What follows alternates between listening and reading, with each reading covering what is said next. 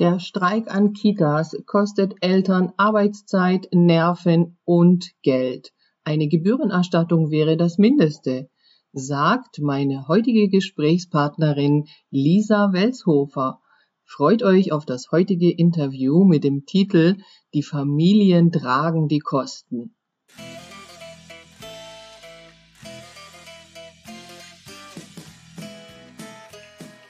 Herzlich willkommen zu einer neuen Podcast-Folge meines Podcasts Mothers Comeback. Mein Name ist Maro Sideri und ich freue mich sehr auf das heutige Interview mit der Journalistin und Autorin bei der Stuttgarter Zeitung Lisa Welshofer. Und äh, da sprechen wir heute über ja verschiedene Möglichkeiten, Modelle, Gedanken, die es da so geben kann für eine bessere Vereinbarkeit. Und ich bin auf einen sehr spannenden Leitartikel von Frau Welshofer in der Stuttgarter Zeitung gestoßen zu der Zeit, als die Streiks äh, in den Kitas jetzt vor kurzem waren. Und da hat sie geschrieben, die Familien tragen die Kosten. Der Streik an Kitas kostet Eltern Arbeitszeit, Nerven und Geld. Eine Gebührenerstattung wäre das Mindeste. Und sie sagt auch, wer an der Misere keine Schuld trägt, sind die Erzieherinnen und Erzieher. Ich freue mich sehr, dass Sie hier sind, Frau Welshofer. Ich freue mich auch. Vielen Dank für die Einladung. Sehr, sehr gerne. Also ich äh, ja, verfolge da immer wieder Ihre Artikel. Äh, was Sie da so bringen, sind ja doch immer wieder Themen auch rund um Familienvereinbarkeit. Und äh, spannend ist ja auch, dass Sie im Moment in Brückenteilzeit sind mit 80 Prozent. Sie sind ja Mama von zwei Kindern mit fünf und acht Jahren mhm. und hat mir im Vorgespräch auch so kurz gesagt, ja, das ist auch nicht immer so ganz einfach gewesen in ihrem Beruf, ähm, Vereinbarkeit von Beruf und Familie äh, tatsächlich auch zu leben, ja? Ja, das stimmt. Also ich muss sagen, ich bin schon in eine Phase gekommen, wo das einfacher war im Journalismus, in den Redaktionen. Also als ich Kinder bekommen habe, gab es schon die Möglichkeit, eben beispielsweise Teilzeit zu arbeiten und ähm, trotzdem noch eine spannende Tätigkeit zu machen. Aber ich weiß eben von Kolleginnen, die jetzt so, ich sag mal, zehn Jahre älter sind als ich, da war das noch absolut ähm, unmöglich, eigentlich ähm, einen Redakteursjob in Teilzeit zu machen. Und die Kolleginnen mussten sich einfach oft entscheiden, will ich Kinder haben oder will ich meinen Beruf fortführen. Gut, es gab natürlich auch noch keine Kinderbetreuung. Wir haben mittlerweile beispielsweise eine Betriebskita, die auch bis halb sechs Uhr abends offen hat. Das gab es alles nicht.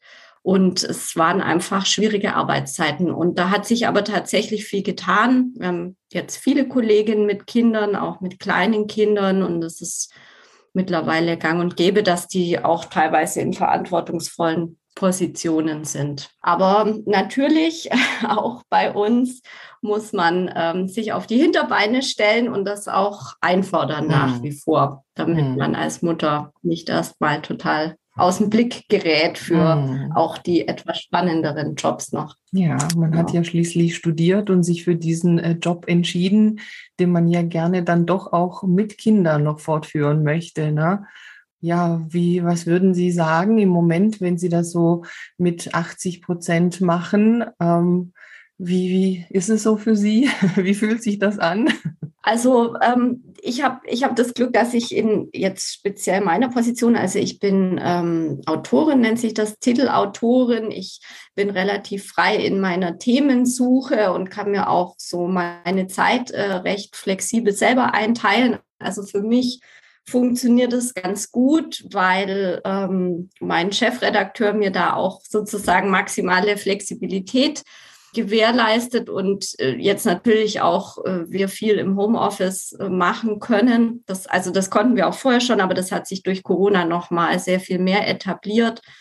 Ähm, also für mich lässt sich das momentan ganz gut vereinbaren mit den zwei Kindern, aber es gibt natürlich schon auch Tätigkeiten bei uns in der Redaktion, wo man einfach bis abends da sein muss mhm. und, da wird es dann schon schwieriger, ähm, mhm. wenn man jetzt noch kleinere Kinder hat und die vielleicht nachmittags von der Kita abholen muss mhm. oder will.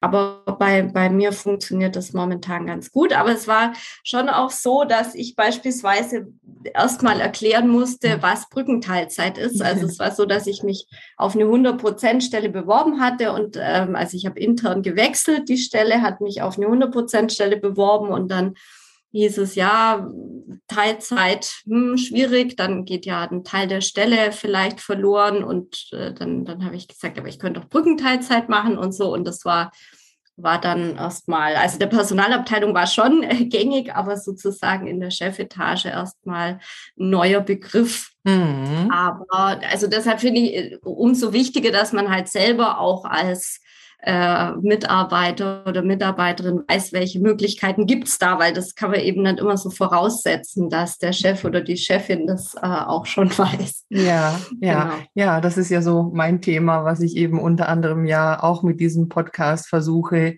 aufzuklären und aufzuzeigen, welche Möglichkeiten es da so gibt und äh, eben viele äh, da ja einige Dinge eben nicht wissen. Also generell auch das Thema Teilzeit, na, dass eben ja Teilzeit nicht zwingend 50 Prozent sind, sondern 80 Prozent halt eben auch Teilzeit sind und diese Brückenteilzeit ja die Möglichkeit gibt zu sagen, okay, ich reduziere für zum Beispiel drei Jahre äh, und komme dann wieder auf die Vollzeit zurück. Für welchen Zeitraum haben Sie es jetzt gemacht?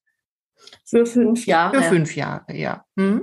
ja. Also das also, ist, glaube ich, das Maximum. Mhm, genau, genau. Also zumindest gesetzlich die maximale Zeit. Man muss ja sagen, einvernehmlich geht ja auch länger oder anders, aber so ist zumindest der gesetzliche Anspruch, ja.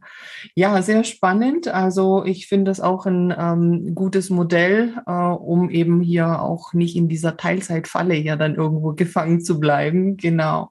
Ja, für beide Seiten. Also ich habe jetzt quasi die Gewissheit, wenn ich wieder 100 Prozent arbeiten wollen würde, könnte das eben. Und der Arbeitgeber erhält sich ja auch ähm, die Stelle erstmal voll, mhm. weil also gerade in unserer Branche äh, wird ja auch gerne viel gespart und Stellen gekürzt und Genau, also es kann natürlich trotzdem passieren, aber erstmal sind die 100 Prozent sozusagen noch eingeplant. Mhm. mhm. Auch für ja. die Redaktion. Ja, ja. ja. Ja, und es ist ja äh, immer wieder so, dass wenn das mal so eingeführt wird und durchgeführt wird und ähm, man dann auch sieht, dass das ja ganz gut funktioniert, dann ist es ja häufig auch ein Vorbild für andere, dass dann auch welche nachkommen. Oder haben Sie Kolleginnen oder Kollegen, die das jetzt auch schon äh, geltend gemacht haben? Die Brückenteilzeit mhm. speziell, das weiß ich tatsächlich okay. gar nicht. Ich meine, bei uns machen natürlich schon viele erstmal äh, nach, ähm, nach der Geburt Elternzeit und dann vielleicht Teilzeit in Elternzeit. Also das Modell mhm. okay. ist relativ ähm, mhm. häufig. Okay. Äh, Brückenteilzeit habe ich jetzt tatsächlich keinen Überblick, ob das noch andere okay, machen. Okay, ja. okay. Ja, ist ja manchmal so, dass einer halt anfängt und dann kommen ein paar nach, ja. Ja, gut. Also, aber was, was, was schon so ein bisschen, sage ich mal, ein Vorbildcharakter hatte, war, dass, dass bei uns in der Redaktion eben Frauen überhaupt mal äh, sich getraut haben, Teilzeit zu arbeiten und trotzdem zu sagen, ja, aber ich beanspruche irgendwie eine, eine, eine anspruchsvolle mhm. oder ein bisschen herausgehobene Position. Mhm. Ähm, denn es war dann schon auch so, dass so Teilzeitkräfte gern dann auf die weniger beliebten äh, Stellen mhm. geschoben wurden und ähm, das hat sich aber wirklich äh, sehr geändert. Also äh, da ist heute habe ich das Gefühl, hast schon so die Einstellung, also Klar, jetzt mit 50 Prozent ist vielleicht schwierig, mhm. ähm, eine Führungsposition zu haben, aber wenn man etwas mehr arbeitet und wir haben auch schon eine Position, die mit so einem Tam Tandem mhm. zumindest zeitweise besetzt mhm. war, also zwei mhm. Teilzeit arbeitenden Kollege und Kollegin war das. Also solche Modelle sind mittlerweile möglich und mhm. für, für die noch jüngeren Kolleginnen ist das jetzt im Grunde schon selbstverständlich. Ja. Also da gibt es ja. dann schon so eine Nachfolge, ja. Ähm, ja, Generation, die das einfach ja so auch einfordert. Mhm. Das ist erfreulich und da äh, tut sich was hoffentlich, ja, also und hoffentlich immer mehr dass es irgendwann mal überall ganz selbstverständlich ist. So sollte es sein, ja. Ja, also ähm, jetzt möchte ich mal zu sprechen kommen auf äh, dieses Thema, was Sie ja aufgegriffen hatten, auch in Ihrem Leitartikel, als äh, dann Streik war bei den Kitas und ähm, sie das ja wirklich ja schön auf den Punkt alles gebracht haben, äh, geschrieben haben, ja, dass die Misere ja da ist, dass einfach ja kein Personal da ist, ähm, auch in den Kitas und ähm, dann aber ja so ein Streik ja zulasten der Eltern am Ende dann wieder geht, die ja ihren Urlaub einbringen müssen oder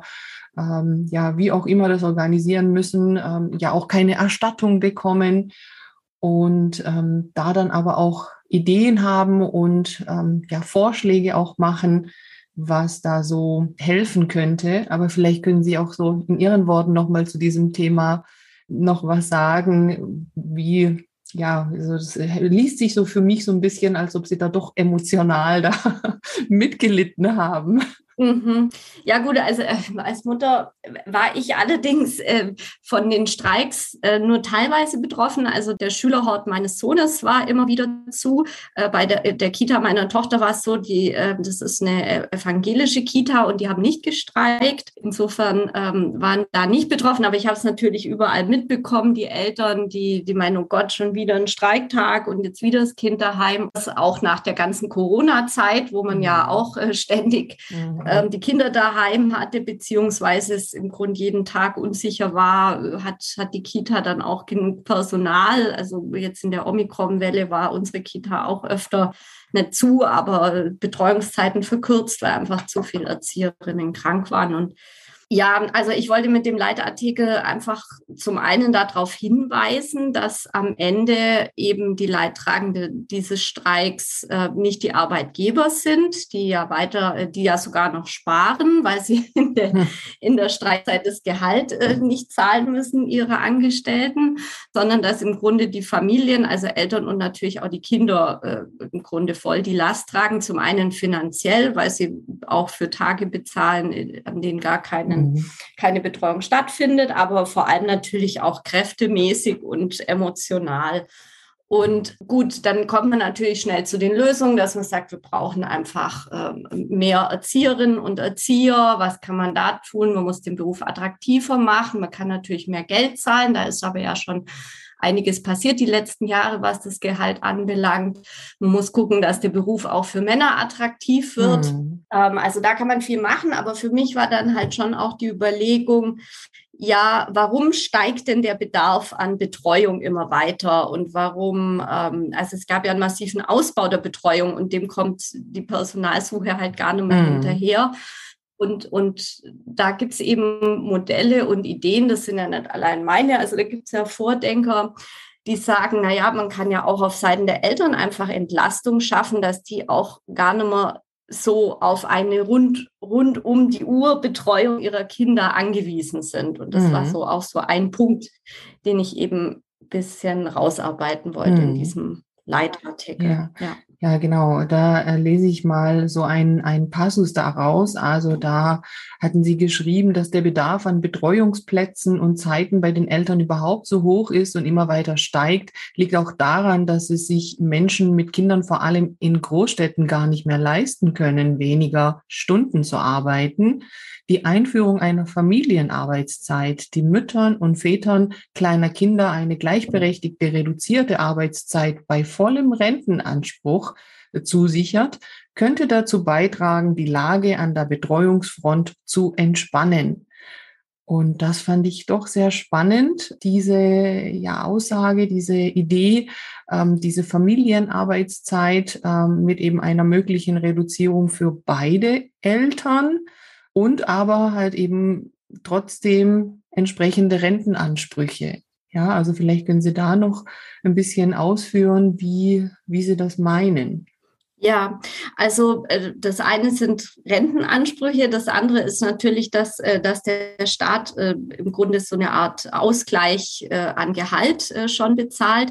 Also das ist eine Idee, die geht eigentlich aufs Deutsche Institut für Wirtschaftsforschung zurück und wurde dann von der SPD auch aufgegriffen, also diese Familienarbeitszeit. Mhm. Und ähm, das Modell war so ungefähr, wobei es am Ende ja bislang nicht umgesetzt ist, also das waren nur Pläne, dass man nach der Elternzeit, also sozusagen nach den drei Jahren Elternzeit, nochmal so eine Phase von zwei Jahren Eltern zugesteht, ähm, in denen sie so eine eben Familienarbeitszeit machen können und dafür einen Teil des Gehalts, also da gab es dann unterschiedliche Ideen, wie viel vom Staat ausgeglichen äh, bekommen. Mhm. Und äh, diese, das Modell sah vor, dass Eltern eben allerdings beide, also als Voraussetzung beide reduzieren müssen und so zwischen, ich sage mal, Minimum 28, 26, 28 Stunden und Maximum 32, 34, also das, da gab es unterschiedliche Ideen, ähm, dann arbeiten und dafür dann eben beispielsweise 300 Euro äh, monatlich so eine Art Elterngeld beziehen. Genau, das, das war die, dieses, äh, diese Idee der Familienarbeitszeit und ich finde die eigentlich sehr charmant, weil wenn man rechnet, also ja, zwei, drei Jahre Elternzeit und dann nochmal diese 24 Monate drauf, dann sind die Kinder schon fünf oder sechs, mhm. dann fängt die Schule an und dann sind sie, wie soll, also natürlich nicht aus dem Gröbsten raus, aber diese wirklich anstrengende Phase und wo es ja auch eben in den Kitas und Kindergärten so krankt an Personal, die wäre dann schon überbrückt. Äh, die Eltern hätten weniger arbeiten können, hätten eben vielleicht auch dann nicht den Bedarf an, an, an so viel Betreuung. Also sie brauchen mhm. natürlich immer noch einen Kita-Platz, aber vielleicht nicht mehr acht, neun Stunden, sondern vielleicht nur sechs Stunden oder so, mhm. wenn sie sich gut aufteilen können, würde, denke ich, an, an vielen Fronten dann eine gewisse Entlastung äh, schaffen. Mhm. Plus würde zu einer gleichberechtigteren, ja auch Aufgabenverteilung zwischen Müttern und Vätern führen. Also Mütter können ein bisschen mehr arbeiten, Väter ein bisschen weniger. Mhm. Ähm, das ist ja die andere Diskussion, die mhm. wir haben. Wie funktioniert denn gleichberechtigtes Familienleben? Ja, ja. Also ich, ich finde es ein sehr mhm. charmantes Modell. Es gibt ja, also ich kann sozusagen auch gleich noch ähm, äh, andere Ideen, die es da auch gibt, ein bisschen schildern. Also die die Soziologin Jutta Almend, die, ähm, die geht in eine ähnliche Richtung und, und spricht eben von Lebensarbeitszeit, mhm. äh, die man im Grund strecken müsste, weil wir werden ja auch immer älter und arbeiten länger. Und dass man sagt, es gibt eben so ein, so ein Lebensarbeitszeitkontingent und in Phasen, wo man eben weniger, also äh, mehr Zeit für die Familie braucht, wie in der Kinderphase oder auch später, wenn man, wenn man seine Eltern betreut, da kann man eben weniger arbeiten und arbeitet das dann sozusagen in Phasen, wo man eben mehr Zeit hat, eben entweder wenn man ganz jung ist oder später, wenn die Kinder aus dem Haus sind, wieder rein und hat am Ende dann aber eben auch keine Einbußen in der mhm. Rente dadurch so. Also mhm.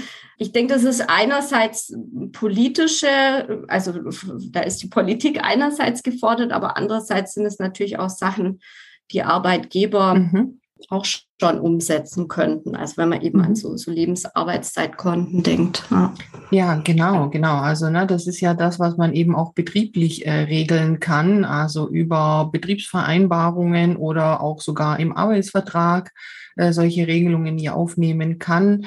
Und ähm, ja, also das äh, Thema Familienarbeitszeit, dass eben beide Eltern halt eben dann äh, reduzieren, also was eben aber auch bedeutet, dass das dann gekoppelt ist, äh, wie Sie sagen, dass eben auch die Väter reduzieren. Das würde ja dann dazu führen, dass es eben dann sich vielleicht mit der Zeit auch normalisiert, äh, dass es eben so ist, dass eben Väter auch die Arbeitszeit reduzieren und halt nicht immer nur die Mütter. Ja. ja. Und ähm, also das hat schon viele Auswirkungen. Klar, es geht natürlich dann auch ähm, darum, dass äh, die Rente halt gesichert ist, deswegen so ein Ausgleich eben auch, wie Sie sagen.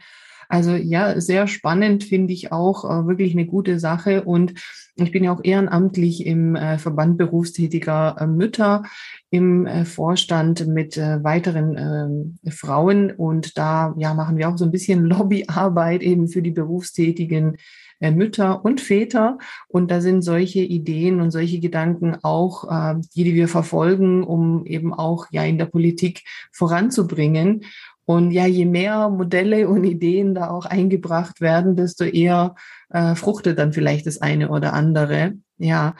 Ich denke, das hat wirklich auch so eine soziale und gesellschaftliche Komponente, denn also ich sage mal so, es ist heute gang und gäbe, dass Frauen zumindest einen gewissen äh, Teil äh, Prozentsatz arbeiten. Aber ich habe das Gefühl, so äh, die Idealvorstellung ist dann, dass äh, am Ende beide irgendwie so eine klassische 100 Prozent Erwerbsbiografie haben und alles, was jetzt äh, Pflege und Sorge ist, sei es um Kinder, sei es um Alte, wird irgendwie ausgelagert und muss eben wegorganisiert werden. Und ich glaube, es wäre schon erstrebenswert, dass Eltern in einer gewissen Phase einfach auch Zeit für die Kinder haben und aber nicht Angst haben müssen, sie können sich ja ein teures äh, was also ja ein teures Leben wie in Stuttgart nicht mehr leisten oder sie haben dann Probleme im Alter, weil sie nicht mehr genug Rente kriegen. Mhm. Ähm, aber für mich ist nicht das Ideal. Wir wir bauen jetzt äh, die Kinderbetreuung so aus, dass Eltern beide rund um die Uhr arbeiten können. Also ich mhm. denke, wir sollten da wirklich drüber nachdenken,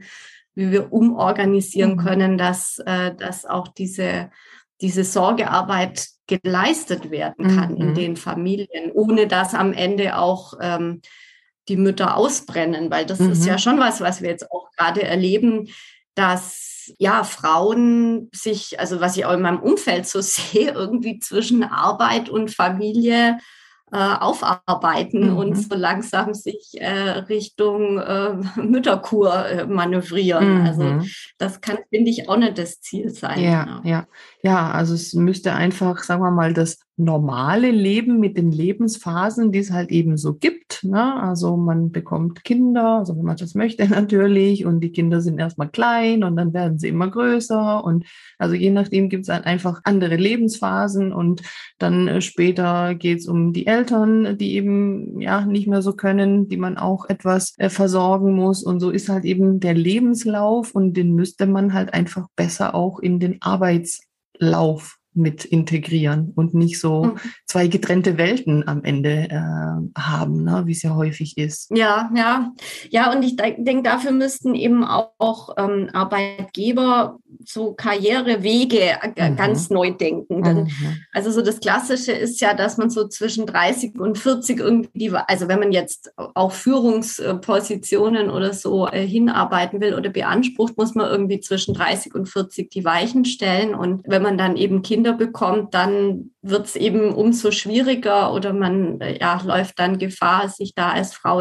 ins Aus zu manövrieren. Und ich habe das auch schon mal zu meinem Chef gesagt, äh, warum man kann es ja Frauen auch zugestehen oder auch Männern, ja, dass sie sagen, nee, aber ich habe jetzt gerade nicht die Zeit und die Kraft, ähm, 100 Prozent zu geben, weil jetzt habe ich eben kleine Kinder und möchte mich auch kümmern. Aber dafür starte ich irgendwie mit Mitte 40 nochmal durch. Und da finde ich, müsste dann von Seiten der Arbeitgeber aber auch die Bereitschaft da sein zu sagen, ja, ähm, da fördern wir auch nochmal, denn mhm. ich sehe, bei uns äh, richten sich dann so Nachwuchskräfteprogramme, mhm. ja, die äh, Fortbildungsprogramme, die richten sich dann immer an Leute ähm, unter 35 oder unter mhm. 40. Ja, und so ältere Kollegen äh, gibt es dann da schon kaum mehr was. Also mhm. genau, Diskriminierung also ich, ich aufgrund des Alters geht ja eigentlich schon mal gar genau. nicht, aber gut. ja, also genau. also absolut. Nee, korrekt. also das ähm, kann man ja auch anders denken, mal, mhm. dass, dass auch mhm. Leute, die vielleicht mal eine Zeit lang nur Teilzeit oder was heißt nur, aber Teilzeit mhm. gearbeitet haben und sich um die Familie gekümmert haben, dann eben später noch mal eine Chance kriegen.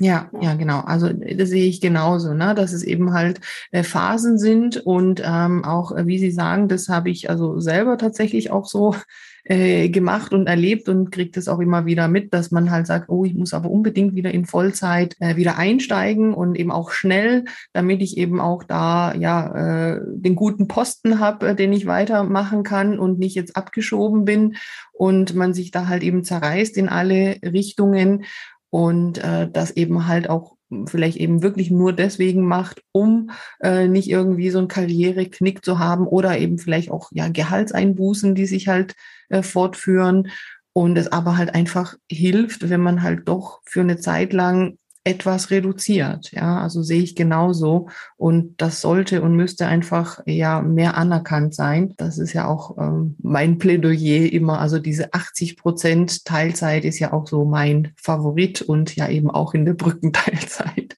Mhm. Ja, es ist ja so, die Mühlen malen langsam und äh, ja, bis da so verschiedene Ideen und Konzepte dann ja auch wirklich umgesetzt werden, kann es ja auch wirklich sehr lange dauern. Und Sie schreiben ja auch in Ihrem Artikel, bis es soweit ist, wäre es das Mindeste von Seiten der Politik, Familien für jeden ausgefallenen Kita-Tag Geld zurückzuzahlen. Ja, also da gibt's ja eben kurzfristige Maßnahmen, die möglich wären, die man ja mehr oder weniger sofort umsetzen kann, bis dann eben die langfristigen irgendwann mal umgesetzt werden. Ne? Ja, also das ist natürlich ähm, für manche Familien dann eher nur symbolisch, wenn sie jetzt mhm. irgendwie für fünf Streiktage mhm. Geld zurückbekommen. Ja. Andere, aber andererseits, andere Familien können das vielleicht dann doch auch wieder gebrauchen, das Geld.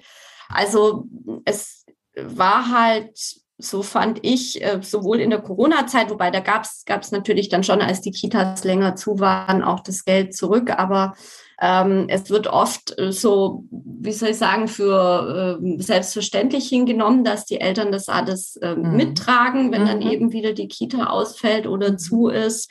Und ähm, das tut man ja auch gerne. Und wie gesagt, keiner macht ja auch den ähm, Erzieherinnen oder ähm, auch den äh, dann einen Vorwurf. Aber es war mir halt ein Anliegen, auch mal darauf hinzuweisen, mhm. dass, ähm, dass Familien im Grunde diese, diese Last dann auch nochmal mhm. mittragen. Mhm. Und ähm, im Grunde, wie soll ich sagen, ist es ja eine Dienstleistung, die man da auch irgendwie bezahlt mhm. und die dann ganz einfach nicht stattfindet. Mhm. Und in anderen Bereichen könnte man sich das so gar nicht vorstellen. Mhm. Aber äh, im Kita-Bereich äh, sollen das Eltern einfach immer so hinnehmen und ja. mittragen und, äh, und Verständnis haben. Ja. Und, Von heute ähm, auf morgen dann häufig auch so, ja, genau. Ja, da wäre halt auch die Frage, kommt natürlich auch immer äh, sehr auf die Tätigkeit an, aber äh, ja, Warum könnte man da nicht auch mal einen Tag das Kind mit zur Arbeit nehmen, zum Beispiel? Ja, also je nachdem, wo man arbeitet. Natürlich, es geht nicht überall, aber auch das, auch es ist so ein bisschen diese komplette Trennung von äh, ja Kinder haben und arbeiten. Also es gäbe schon in einigen äh, Bereichen Möglichkeiten, das zu integrieren. Ja, also ja wenn das Kind einfach nebendran spielt oder so, warum denn nicht? Ja, wenn, wenn man ein Kind hat, das es so macht, dann ist das natürlich praktisch. Ähm, ja, ist, also ich finde es prinzipiell auch eine gute Idee. Bei so kleinen Kindern frage ich mich immer, ob das dann am Ende so äh, tatsächlich praktikabel ist mit so einem Zwei-, Dreijährigen, ob man da wirklich noch was hinkriegt. Aber ähm, generell dieses Thema, dass irgendwie Familie, also dass man als Frau, also das, das hatte ich auch nach der Elternzeit, dass ich dachte, ich muss jetzt zurückgehen und irgendwie so tun, als als hätte ich gar kein Kind mhm. und als spiele das keine Rolle für meine Arbeit. Und, ähm, und man darf auch keine Schwäche zeigen. Und Fakt ist ja, dass man einfach mit kleinen Kindern so belastet ist und so angestrengt wie vielleicht sonst nie in seinem Leben. Also ich will das jetzt nicht nur negativ sehen, aber es ist einfach so. Man hat wenig Schlaf vielleicht, es ist anstrengend. Man hat im Grunde zwei Jobs, ja, den daheim und den bei der Arbeit. Und ich finde schon auch, dass man das auch zeigen darf, dass, dass man vielleicht ja einfach, einfach schlapp ist. Ähm, einfach mal schlecht ist. ähm, aber da braucht es natürlich auch das Vertrauen, dass der Arbeitgeber einem das nicht mhm. ähm, dann krumm ja. nimmt. Ja. ja. Ja, und, und dann äh, ähm, man als äh, Low Performer dann gilt. Ne? Genau, genau. Aber ich finde, dass Corona da, also ich kann jetzt natürlich nicht für andere Branchen sprechen, aber dass Corona da schon was verändert hat, weil plötzlich bei uns beispielsweise in den Videokonferenzen halt die Hälfte mhm. der Kollegen entweder mit irgendwie einem Kind auf dem Schoß mhm. saß oder zwischendurch irgendwelche Kinder durchs Bild rannten, also mhm. halt auch in dieser Phase des Lockdowns, wo mhm. die alle daheim saßen. Und da wurde irgendwie mal klar, ja, genau, wir sind ja hier nicht nur Arbeitende oder Arbeitnehmer, sondern wir sind irgendwie alle auch Eltern und mhm. haben da zu Hause irgendwie auch noch was zu erledigen. Und ich glaube, das hat doch mal zu einer größeren Offenheit und auch Toleranz zumindest bei uns geführt. Dass, mhm. ähm, also ich mache mir da heute überhaupt keinen Kopf mehr zu sagen, ähm, ich muss heute mal früher aufhören, weil mhm. ja der Hort hat zu. Ne? Mhm. Oder ja, da muss ich jetzt spontan freinehmen oder oder oder. Also mhm. ähm, dieses Muttersein thematisiere ich heute sehr viel selbstverständlicher gegenüber meinen Vorgesetzten als früher. Ich finde, man darf es auch nicht überstrapazieren. Ja? Hat ja auch ähm, eine Verpflichtung seinem Arbeitgeber gegenüber, aber man sollte es auf jeden Fall nicht mehr verheimlichen oder so tun, ja. als, äh, als sei da eben nichts daheim, ja. was eben auch Zeit fordert. Ja, ja, also am Ende ist man ja ein Mensch, ne? Also man ist ja nicht irgendwie äh, eine andere Person, wenn man arbeitet und eine komplett andere, wenn man äh, zu Hause mit der Familie ist. Und ähm, ja, das gehört eben zusammen. Und ja, stimmt, da, das hat sich jetzt schon eben äh, bei denjenigen, die halt im Homeoffice gearbeitet haben, da schon eben etwas mehr vermischt, dieses Arbeiten und Familie, was ja auch okay ist. Ja, aber wie Sie sagen, klar, also irgendwo äh, muss man da so eine gesunde Mitte dann haben. Äh, und also grundsätzlich schön, wenn man da jetzt sagt, jetzt geht man vielleicht insgesamt etwas entspannter, lockerer damit um und ja, insgesamt wäre es einfach schön, so wie Sie es ja auch gesagt haben, wie Sie es äh, bei Ihnen jetzt oder in Ihrem Bereich zeigt, dass sich da doch was tut, dass das die Richtung sein sollte, die ähm, überall mehr kommt. Und ja, dieses äh, Thema, ähm, was ja eben auch in Ihrem Artikel war mit den Kita-Streiks, das ist halt jetzt noch nicht gelöst. Also es gibt eben noch keine Art Entschädigung oder so. ähm, da muss ich halt noch was tun. Ja, also das, äh, das ist so ein bisschen abhängig vom Goodwill der jeweiligen mhm. Äh, Kommune. Also es gab hier in Stuttgart die Aufforderung des Gesamtelternbeirats an die Eltern, eben die Gebühren zurückzufordern von der Stadt. Ich mhm. weiß jetzt allerdings nicht, was da rauskam, aber das ist noch nicht ganz klar. Ja. Ähm, also tatsächlich sind die nicht verpflichtet, ähm, das ja. Geld zurückzubezahlen, ja. aber äh, manche machen schon aus mhm. äh, Kulanz, Kulanz, aber ja. Äh, nicht, nicht, flächendeckend. Ja, ja, ja. Ja, das ist halt wie häufig, da muss man sich halt äh, in Gruppen organisieren und da einfach ähm, ja, ein bisschen Druck machen, dann funktioniert es manchmal auch. Aber am Ende, also äh, Sie sagen es ja auch, ähm, das Problem, das eigentliche ist ja einfach noch nicht gelöst. Ne? Und da ist es für mich auch nicht so richtig absehbar, wie das denn gelöst werden kann. Also dass einfach auch zu wenig Erzieherinnen und Erzieher da sind. Ja.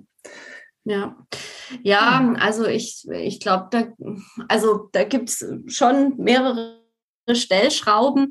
Was ich einen ganz interessanten Aspekt fand, ähm, den Boris Palmer, der ja eigentlich sehr gern provoziert, aber in die Diskussion eingebracht hat, dass er gesagt hat, der Beruf hat natürlich mittlerweile auch ein sehr schlechtes Image. Mhm. Also ähm, das ist dann wie so eine Art Teufelskreis, dass, äh, dass man eben denkt, ah ja, das ist schlecht bezahlt, sind keine guten Arbeitsbedingungen und so weiter. Das mache ich doch erst gar nicht. Mhm. Also ich, mhm. also das wäre, glaube ich, also ist ein Hebel, aber vielleicht auch gar kein so, so unwichtiger, dass man und irgendwie sagt, ja, trotz allem ist dieser Beruf ja auch noch schön und es mhm. hat sich zum Beispiel auch beim Gehalt durchaus was verbessert. Mhm. Ganz so schlecht ist es auch gar nicht mehr, wenn man es jetzt mit anderen Ausbildungsberufen zumindest vergleicht. Und ja, es ist eine schöne Tätigkeit, die auch für Männer interessant sein kann. Ich glaube, wenn, wenn man das schaffen würde, dass es eben auch nicht nur ein Frauenberuf ist, weil dann hat man schon mal 50 Prozent weniger potenzielle äh, Erzieher.